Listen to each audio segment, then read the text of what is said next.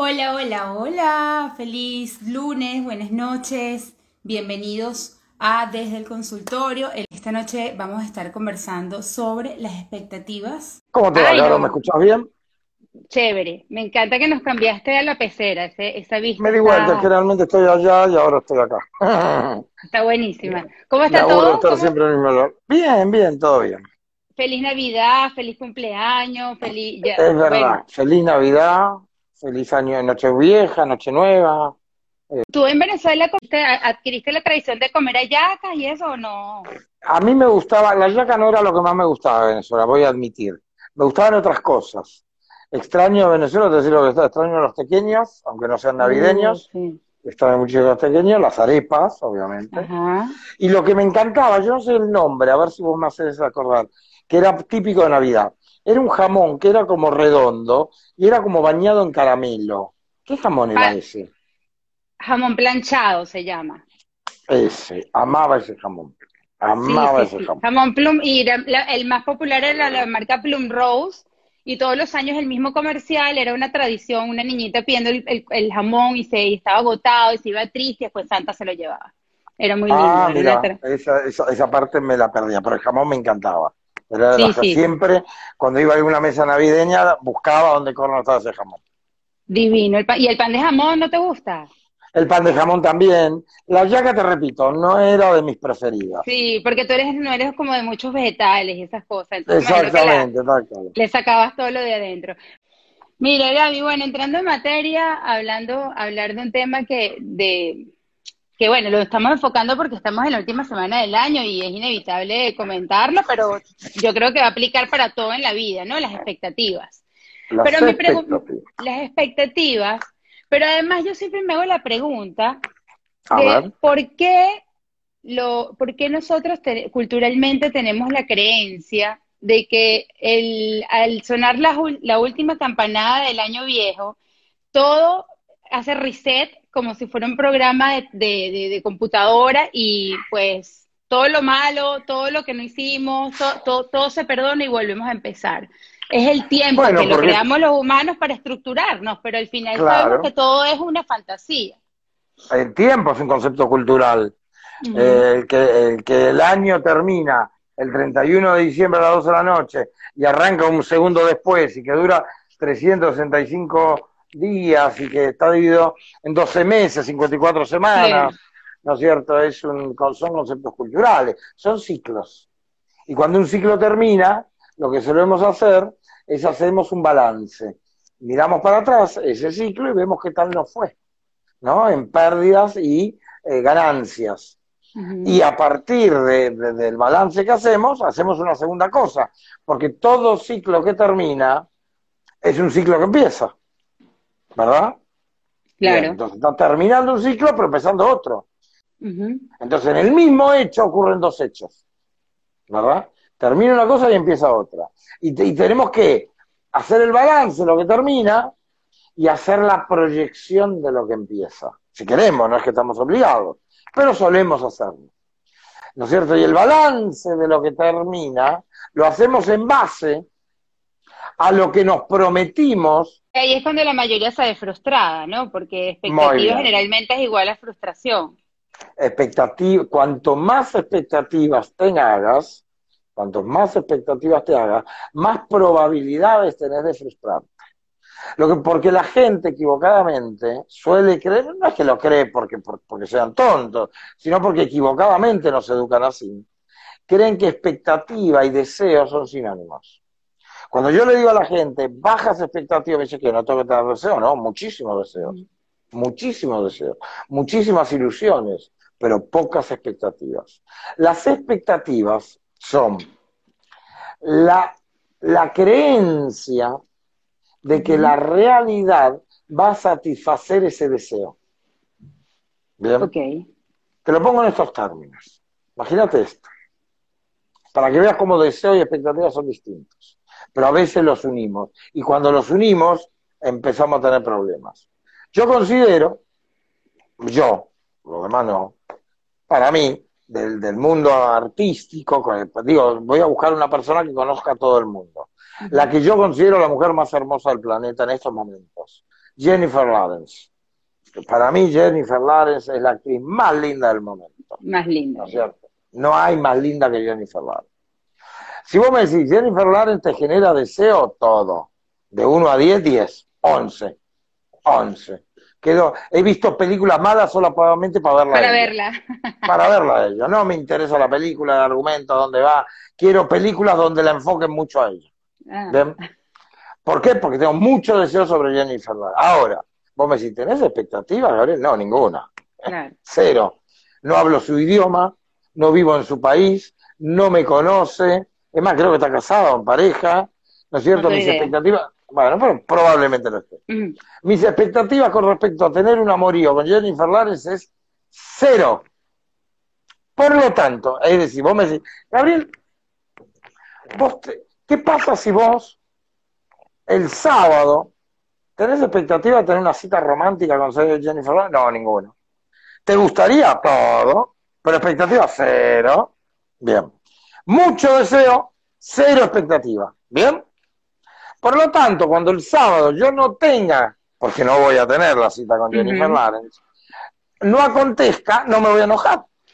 Claro, pero es no muy fácil porque Jennifer Lawrence es como eh, inalcanzable. Bien, fácil para, tener expectativa. exacto, ahora vamos a ver cómo, cómo, vamos a poner el mismo ejemplo con Jennifer Lawrence, ¿eh? Vamos a poner el mismo ejemplo. Hagamos de cuenta, ¿no es cierto? Entonces yo el sábado no tengo ni, no, no voy a tener una cita con Jennifer Lawrence. Y el domingo no voy a estar frustrado. No voy a estar frustrado. Porque no tengo expectativa de tenerla. Ahora imaginémonos esto. Imaginemos que Jennifer Lawrence se viene a vivir a Argentina. Por algún motivo. Estudia el idioma, eh, estudia español, aprende español, y oh, casualidad de la vida, se muda a mi edificio. Tres pisos arriba de mí. Yo estoy en el séptimo piso y ella se muda al décimo piso, sola. Y empiezo a interaccionar con ella en el ascensor. Y ella se muestra agradable. Oh, ¿qué tal? ¿Cómo te va? Mucho gusto. Mi nombre es Jennifer. ¿No es cierto? Y un día me toca el timbre porque necesito una tacita de azúcar. ¿No es cierto? Entonces, yo sigo teniendo el mismo deseo, me sigue pareciendo hermosa. Pero, pero empiezo a tener expectativa. Y si le gusto, y si tengo alguna chance. Entonces, empiezo a y tal vez Jennifer Lawrence es agradable, simplemente porque es simpática, no porque yo le guste. Pero empiezo a generar expectativas. Entonces empiezo a decir, seguro que tengo chance, seguro porque ella está mm. sola y no sé qué, y ya hablamos el mismo idioma y vivimos en el mismo edificio, y le invito a salir. Y me dice que no. Y me voy a frustrar. ¿Y por qué me voy a frustrar? Porque lo que le ve no fue el deseo, lo que le ve fueron las expectativas. Las expectativas son la esperanza de que la realidad satisfaga mi deseo. Yo pero no ¿cómo se hace no tener expectativas? Es muy difícil. No, puedo tener mucho deseo, pero cero expectativa. Mucho deseo, pero cero expectativa. Entonces, después dejo que la realidad curse. Como yo no tengo expectativa, la expectativa es cero, para la realidad satisfacer la expectativa es fácil porque es cero. Si de casualidad llegara a satisfacerla, lo que voy a encontrarme es con sorpresa. Jennifer Lawrence vio este video, ¿no es cierto? Y resulta que me escribe dentro de una hora. ¡Wow! Lo que voy a encontrar es sorpresa y la sorpresa, la consecuencia de la sorpresa va a ser alegría, voy a estar alegre, ¿verdad? Si yo tengo mucha expectativa porque yo creo, ¿no es cierto?, que alguien de los que ve esto le va a mostrar a Jennifer Lawrence el video y se lo va a traducir y la va a convencer, estoy elevando mis expectativas absurdamente. La realidad lo que va a hacer es frustrarme. Y la consecuencia de la frustración va a ser el enojo. Entonces tal vez mañana, mañana, un amigo mío me va ¿cómo está? Enojado ¿Qué te pasa? No, yo quería que Jennifer Lawrence me llamara y nunca me llamó, porque nunca se enteró de mi existencia. ¿Entendés? Igual, mi expectativa no es cero, es uno, porque por algo estoy usándola de ejemplo. A ver si a alguien le muestra el video. ¿Y, y cómo es la relación? O sea, la expectativa siempre va a ser hacia... Voy a replantear la pregunta. ¿Qué relación hay entre expectativas y optimismo o pesimismo. porque puede haber expectativas de negativo también, o sea, Claro, tal expectativas cual, que me puede haber expectativas. Entonces, Exactamente. hay gente que también confunde expectativa o la, o la, o la linkea mucho con el optimismo. Pero entonces el optimismo y la expectativa van de la mano. El o sea, optimismo, no, el optimismo es un deseo, es el deseo puesto, puesto en práctica. La expectativa es la certeza de que va a ocurrir solamente porque deseo que ocurra. El otro día, el otro día, por ejemplo, charlaba con mi hija y ella me dice que había leído, no sé en dónde, una frase que le encantaba. Digo, ¿qué frase es esa? Me dice, es mi leitmotiv ahora. Es la frase, ¿no es cierto?, que rige Se mi la va a tatuar. Se- ponele. Si no le tuviera miedo a las agujas, se la tatuaría. Le digo, a ver cuál es la frase. Es importante, papá, me dice. No le puedes pegar esta frase. Como diciendo, es, está blindada, no hay forma de pegar. Le digo, a ver, si lo crees, lo creas. Ay, ya Ya, hemos pero hablado qué-. Le digo, ah, pero qué frase pelotuda, le digo. ¿Cómo decís eso? Sí, es una frase muy tonta. ¿Por qué decís que es tonta? No, no, no tenés forma de atacar eso. Sí, totalmente. Con creerlo, no solamente lo voy a crear, porque para crearlo, además de creerlo, tengo que tener esfuerzo, recursos, voluntad, inteligencia, tiempo, un montón de cosas. Crear no es solamente creerlo. Crear es creerlo, pero además trabajar para construirlo. Si vos te sentás, ¿no es cierto? Yo le decía, si vos, vos querés ser bióloga marina, si vos te sentás en tu cama a mirar el techo, a fantasear con que vas a ser bióloga marina, pero no te anotás en la facultad, no vas a cursar, no estudiás, no aprobás los exámenes, no haces todo lo que hay que hacer para ser bióloga marina, te cuento que con creerlo no vas a ser bióloga marina. Tenés que además construirlo. Entonces, que esta, esta cosa de le pedimos al universo y el universo nos provee mágicamente, como si el universo estuviera preocupado por nuestro deseo. A ver qué quiere Gabriel, el universo. Y Gabriel quiere a Jennifer Lawrence, vamos a darle a Jennifer Lawrence. La hija de Gabriel quiere ser bióloga marina, vamos a regalarle el título. No funciona así. El mundo no funciona así.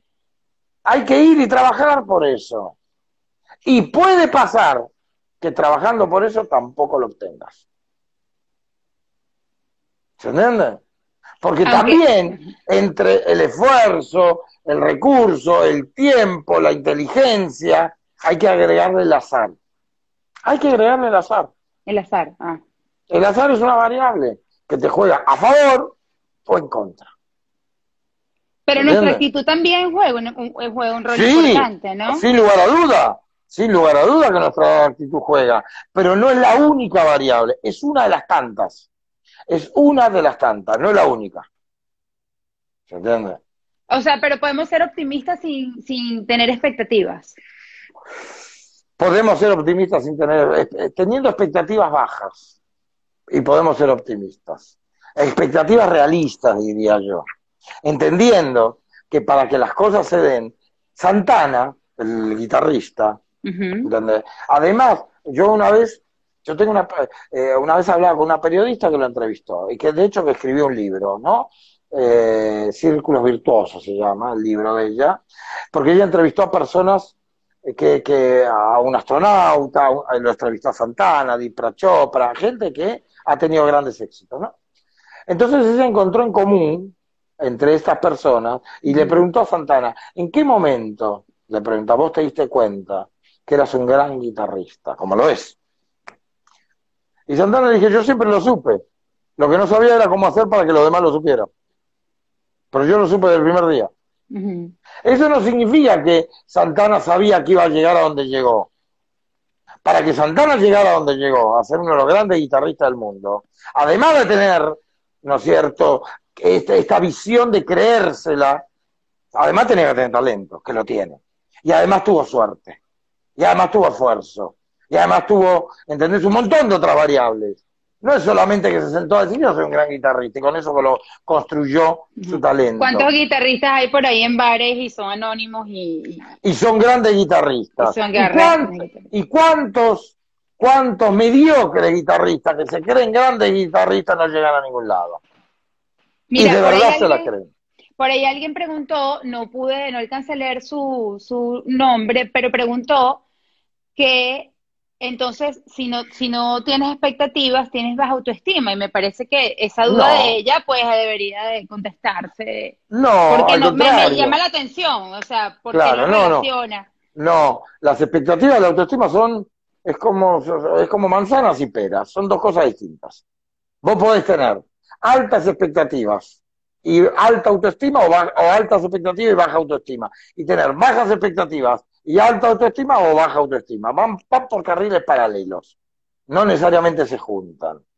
¿No es cierto? Ahora, si yo tengo una autoestima, no autoestima, si yo tengo un ego inflado, que no es lo mismo que la autoestima, si yo tengo un ego demasiado inflado, es muy probable que tenga altas expectativas. ¿Por qué? Porque el ego es el que me, di- que me dice a mí, me engaña y me dice que la realidad debe satisfacerme, simplemente porque yo soy un ser especial. Y eso no es autoestima alta, eso es un ego alto. Entonces voy a esperar que la realidad venga a besarme la mano. La realidad no me va a besar la mano, la realidad es indiferente a mí. ¿Se Bueno? Gaby, entonces, entonces ya entendiendo que las expectativas, mientras menos expectativas, menos frustración vamos a tener al, al, al hacer el balance, sea cuando lo hagas. ¿Cómo recomiendas tú como psicólogo, como terapeuta? Muy simple. Tiene que plantearse proyectos. Bien. ¿A corto o a para- largo plazo? Eh, para el año que viene, el año. Bien. Y los proyectos no tienen, tienen que cumplir reglas. Condiciones, no reglas, condiciones. Yo siempre digo, ahora está terminando el año, plantéense entre tres y cinco proyectos. No menos de tres, y después te explico por qué no menos de tres, y no más de cinco. Mm. Bien. Te voy a explicar por qué no menos de tres. Pues si vos te planteas un solo proyecto, como una de las variables para que tus proyectos se cumplan, no es la única, pero una de las variables es la buena o la mala suerte, si en tu proyecto tuviste mala suerte y no se dio, tenés un año trunco, porque el único proyecto que te planteaste no se dio. Claro. ¿verdad? Si vos te planteas más de cinco, el que mucho abarca, poco aprieta, no vas a tener tiempo de desarrollarlo, porque para que se desarrolle un proyecto necesitas tiempo, esfuerzo, un montón de cosas. Entonces, si abrís demasiados frentes, no vas a poderle poner la energía necesaria para que el proyecto fluya. Entre tres y cinco es un número que cinco más de- Manejable. es manejable, tal cual Sí. donde, donde es manejable, donde permitís que al- lo- entonces vos me decís, bueno, Gabriel, me voy a proponer cuatro proyectos. Uno académico, uno laboral, uno social, uno romántico, ponele, ¿no? No tienen que ser todos en la misma área, pueden ser en diferentes áreas de tu vida. Bien, lo que yo te voy a decir de antemano, de antemano, antes que me digas cuáles son tus proyectos, te, te advierto una cosa. Todos no se van a dar, Mm. ¿verdad? Pero si, lo, si haces las cosas bien, es poco probable que ninguno se dé. Entonces, de los cuatro que te propusiste, probablemente alguno se dé y alguno no se dé. ¿Y cuál? No lo sabemos. ¿Bien? Ahora, a estos cuatro proyectos tienen que seguir cinco reglas, cinco condiciones. ¿Bien? El proyecto que vos te plantees, primera condición, tiene que ser realista. ¿Qué significa esto? No te puedes plantear, vos, Caro, quiero ser gimnasta olímpica y competir en las Olimpiadas. No, claro, eso no va a pasar. No va a pasar en esta vida. ¿Por qué? Porque para empezar ya no tenés edad para ser gimnasta olímpica. La Gracias. gimnasta olímpica tiene, lo te lamento. quiero. Lo lamento. Pero no tenés 15 años, mi amor. Ni No, 10. no, no, no, no. Las gimnastas olímpicas ya a los 20 son viejas para esa actividad. Claro. ¿Se entiende? Entonces hay una realidad. No vas a ser gimnasta olímpica en esta vida. Ya, Mm. si no lo fuiste antes, ya no lo vas a hacer. Entonces, proyectos, primera condición, realistas. Realistas. Bien. Segunda condición, proyectos que puedan ser cumplidos en el plazo que te lo planteaste. Por ejemplo, un año. Pero vos me podés decir, Gabriel, yo quiero ser médica. Muy bien, pero no en el de 2021. Ujú. Porque nadie estudia la carrera de medicina en un año. ¿Verdad? Ya, Es una Obvio. carrera que lleva ocho años mínimo. mínimo. ¿Verdad? Bien. Lo que sí puedes plantearte es, quiero terminar el primer año de la carrera de medicina, entonces ahí sí. Ahí sí. Pero no ser médica en un año. Que sea probable en el tiempo en que te lo planteaste. Segunda condición. Bien. Tercera condición. Que sea medible. Mm. Concreto. Vos no podés venir y decirme, y bueno, yo quiero ser feliz. Mm. no me está diciendo nada. Porque yo no tengo un felizómetro para medir la felicidad. Quiero tener buena salud, tampoco. ¿Se entiende? Lo que sí puedo decir es, quiero ir al gimnasio, quiero dejar de fumar y quiero bajar 10 kilos, ponele. Entonces es medible. Es más, te diría, para, para, Ir al gimnasio, ¿cuánto tiempo, cuántos días y durante cuánto tiempo? ¿Con qué frecuencia? Bueno, yo quiero mirar para atrás y decir que durante seis meses fui dos veces por semana durante tres horas cada vez. Ok, ahí está medible. Cuando termine, no mirarás para atrás, te pesarás y dirás, bajé los 10 kilos, dejé de fumar y fui al gimnasio, sí. La suma de las tres cosas te mejora la salud. Pero lo hiciste concreto. ¿Se entiende? Medible. Bien. Cuarta condición, que dependa de vos. Bien. Vos trabajás en Procter Gamble. ¿No es cierto? Sos gerenta de marketing de Procter Gamble. Y vos decís, bueno, quiero ganar el, el 30% más. No depende de vos. Depende de Procter Gamble que te sube el salario. Si Procter Gamble no te quiere subir el salario, vos podrás haberte esforzado mucho, pero no se va a cumplir tu proyecto. Porque no depende de vos. Dejar de fumar depende de vos. ¿Entendés? Claro. La cuarta condición es que dependa de vos la concreción del proyecto. Y la quinta condición es que hasta la fecha de verdad haya sido una dificultad en tu vida. ¿Qué significa esto? Por ejemplo, vos me podés decir, bueno, yo quiero, por ejemplo, si yo me pusiera como un proyecto, yo, Gabriel, me propongo trabajar mucho. Eso no es un desafío. Yo trabajo mucho hace 30 años. Es más de lo mismo. Es más de lo mismo. Para mí es más de lo mismo. Ahora, para alguien que medio vagoneta, que le cuesta entender agarrar una, paca y una pala y un pico, proponerse, eso sí es un desafío. ¿Se entiende? Entonces, que la, la, quinta condición es que de verdad sea una dificultad. Y cada uno tiene sus propias dificultades, distintas. Pero, por ejemplo, un proyecto puede ser remodelar mi casa a final de año. O sea, que a final de año haya remodelado la cocina. Depende. Si vos vivís remodelando tu casa, eso no es una dificultad para vos. Por eso, es, por eso entonces, es así. No, entonces no es un proyecto. No, es un proyecto para esto. Estás haciendo trampa, estás haciendo algo que sabes que, sale naturalmente. Planteate desafío, eso no es un desafío. Planteate desafío. Bueno, pero de repente ir eh, a, hacer un viaje a fin de año con mis hijos, que, que es una inversión importante, yo me planteo ahorrar todo el año para poder hacer el viaje a final de año eso puede ser un proyecto. Depende, depende. Si bueno, me cuesta el dinero. no, no. Lo que te tiene que costar es, son para que eso sea un desafío. Lo que te tiene, lo que tenemos que evaluar es si a vos te cuesta ahorrar.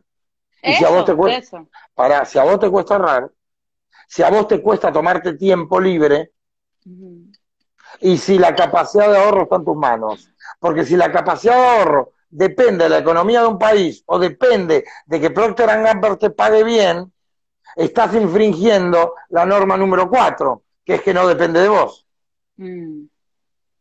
Vos cuando te planteas un proyecto, lo tenés que filtrar por las, las, cinco condiciones. Y decir, para, esta condición, ¿es posible? Irte, ahí tenés un ejemplo, irme de viaje. Muy bien, a ver, vamos por la primera. ¿Es algo posible? Sí, es posible. Listo, cumple la primera. ¿Es probable? No, a menos que me digan, me quiero recorrer el mundo durante y necesito 100 mil dólares, bueno, no, en un año no es probable que ahorres 100 mil dólares. Pero si te quieres ir a Punta Cana, y vos decís, bueno, me sale 4 mil dólares, puedo, listo, es probable. Bien. Tercer condición, esa era la segunda. Bien. Tercer condición, ¿es medible? Sí, me fui, no me fui. Me tomé la vacaciones, me la tomé, es medible. Cuarta condición, ¿depende de mí? Y no, porque bueno, yo trabajo en relación de dependencia y todo depende de que el dueño de la empresa decida pagarnos la remuneración variable que nos prometió. Pero ya los últimos tres años nos cagó y no nos la dio. Entonces no depende de vos, infringe la cuarta mm. norma. O quinta norma, Che, ¿es una dificultad? No, yo todos los años me voy con mis hijos a algún lado. Yo tengo permiso para tomarme mis tiempos libres y yo tengo capacidad de ahorrar, vengo ahorrando en mi vida. Entonces no es un desafío, infringiría la, la norma número 5. Vos tenés que filtrar tu desafío por la, tu, tu, tu, proyecto por las cinco condiciones. Y si pasa el filtro las cinco condiciones, entonces ahí está. Y luego hacerlo eso mismo de tres a cinco veces más. No más y no menos. Me gusta. Está buenísimo. Está buenísimo. Para mí, todos los años, ¿no? Todos los años son un gran interrogante. Un gran interrogante. Eh, eh, yo, yo visualizo los principios de año como diciendo, ¿con qué me va a sorprender la vida? Y yo creo que para mí la vida no es buena ni mala, sino interesante. Entonces digo, ¿con qué me va a sorprender la vida que me la va a hacer interesante? Vamos a ver, vamos a ver qué se viene. ¿Se entiende? Ya tienes tus eh, tres proyectos pensados para el año que viene. Vos sabés que todavía no. ¿Viste? Casa Herrero que chido palo. todavía no, pero me lo recordaste. Prometo que en los 48 ¿Cuándo es el mejor momento para plantearse esos proyectos? Los días, hay estos días, hoy, mañana, pasado, en momentos de reflexión. Ahora no me pondría a hacerlo porque estoy charlando contigo, no me pondría a ver, no, no, me parece que es un trabajo que implica eh, pensarlo, si de, verdad hay deseo sobre eso, eh, filtrarlo por las cinco condiciones eh, y, ponérmelo, y ponérmelo, comprometerme conmigo mismo. les deseo, bueno, todo lo mejor del mundo para el año que viene, mucha salud sobre todo, yo creo que una de las cosas que, que más... sin salud, cualquier cosa se complica, cualquier cosa se complica, porque la salud es importante. Y fíjate esto, que tiene que ver con los proyectos y con la calidad de vida. Hace muchos años se entendía la salud como la ausencia de enfermedad. Y hoy, gracias a Dios, se ha cambiado eso. Se entiende la salud como un estado de bienestar a alcanzar. Ya con no estar enfermo no alcanza. Estar sano implica mucho más que no estar enfermo. Eh, estar sano, tener salud, es un estado de bienestar. Y los estados de bienestar son estados que hay que trabajarlos.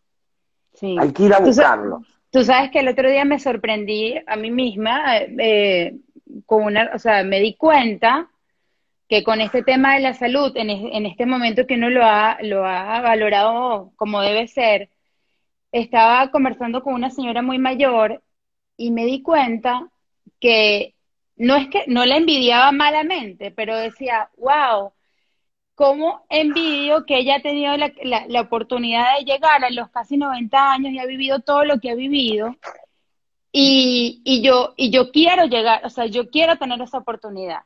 Eh, o sea, en vez de envidiar a la chica 90, 60, 90, que uno de repente proyecta, o, o envidiar, qué sé yo, el trabajo tal, o sea, esas banalidades que uno de repente, eh, la palabra envidia es muy fea, o sea, admirar eso, admirarlo me sentí, nunca había, me había planteado el ver una persona anciana y decir, wow, qué afortunada es esa persona. de poder ver, haber visto sus nietos y disfrutar. Te lo pongo en estos términos, digo, para las personas en estos momentos, las personas mayores han pasado un año muy difícil, porque además no les queda mucho. Y dale, me encerraste un año y no sé cuánto me queda, pues tampoco me quedan 40, ¿no es cierto? Lo que, lo, que yo le diría es, si sos una persona mayor, tenés tu vista, tenés tus ojos, tenés tus piernas, llegaste a vieja, o a viejo, viejo en el sentido de, antiguo, ¿no? sos, un, sos un privilegiado.